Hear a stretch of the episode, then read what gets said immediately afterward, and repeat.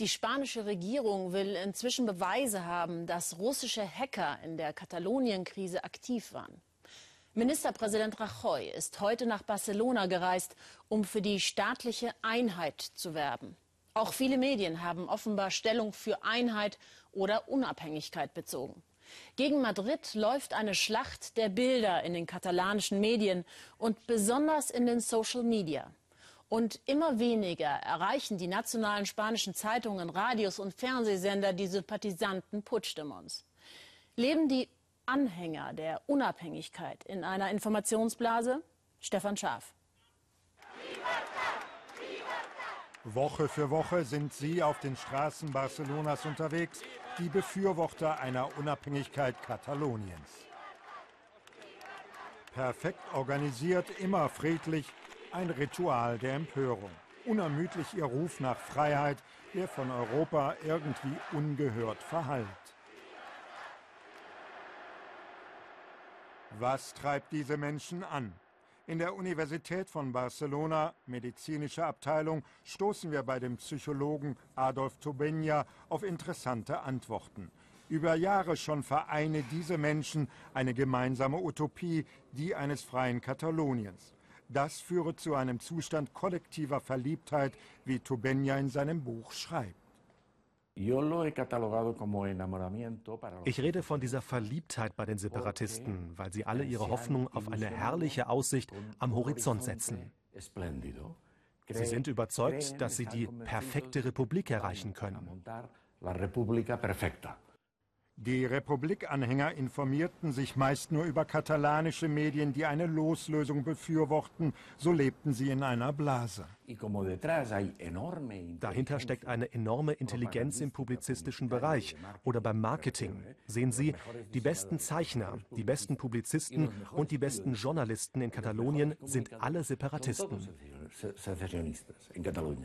Der Regionalsender TV3 ein Exempel für mediale Macht.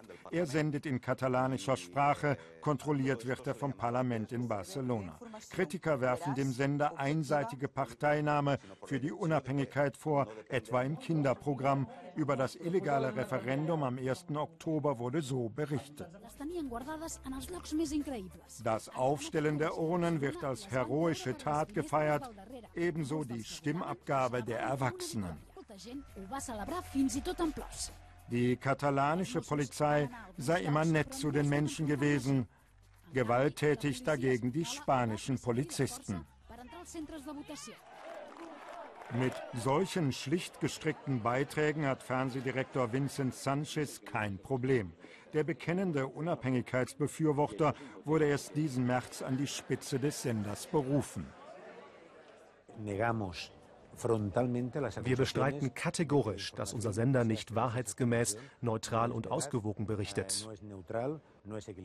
Das genaue Gegenteil ist der Fall. und das garantieren bei uns zahlreiche Kontrollinstanzen. Ortswechsel Madrid, Spaniens öffentlich-rechtlicher Sender TVE. Auch er agiert im Katalonien-Konflikt nicht immer glücklich. Der interne Redakteursausschuss hat die Berichterstattung über das umstrittene Referendum am 1. Oktober scharf kritisiert. Diese Bilder sorgten weltweit für Aufsehen. Spanische Polizisten, die mit Schlagstöcken gegen Wähler vorgingen. In den Nachrichten von TVE sah man davon relativ wenig, dafür aber freundliche Polizisten, die einem Familienvater und seinem Kind weiterhelfen. Das war dann auch einigen Journalisten von TVE zu viel. Spontaner Protest in den Redaktionsräumen gegen diese Schande. Es wurden am Tag des Referendums keine zusätzlichen Teams nach Barcelona geschickt. Es ging zu wie an einem ganz gewöhnlichen Sonntag. Deswegen war die Berichterstattung so schlecht. Der Grund dafür ist keine professionelle, sondern eine politische Entscheidung. Die politischen Entscheidungen, die trifft Spaniens Ministerpräsident Rajoy. Er argumentiert in diesem Konflikt stets legalistisch, verweist auf Verfassung und oberste Gerichte. Doch Rajoy unterschätzt anscheinend die Macht der Bilder. Die beherrscht die Gegenseite in Katalonien umso mehr. In Barcelona werden bei Bedarf in Windeseile Demonstrationen von den Unabhängigkeitsbefürwortern organisiert, immer mit dem notwendigen Zubehör, Fahnen, Aufklebern, Spruchbändern. Beraten werden sie dabei auch von ausländischen Unternehmen. Die katalanische Regierung hat im August mit der amerikanischen Lobbyfirma SGR einen Beratervertrag abgeschlossen. Diese Firma ist in den USA selbst wegen ihrer Russlandkontakte umstritten.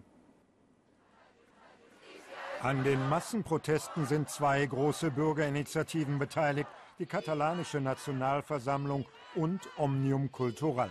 Sie mobilisieren über soziale Netzwerke, auch mit solchen Videos. Dieses hier ist nach Einschätzung von Beobachtern einem ukrainischen Video aus den Tagen der Maidan-Revolution nachempfunden.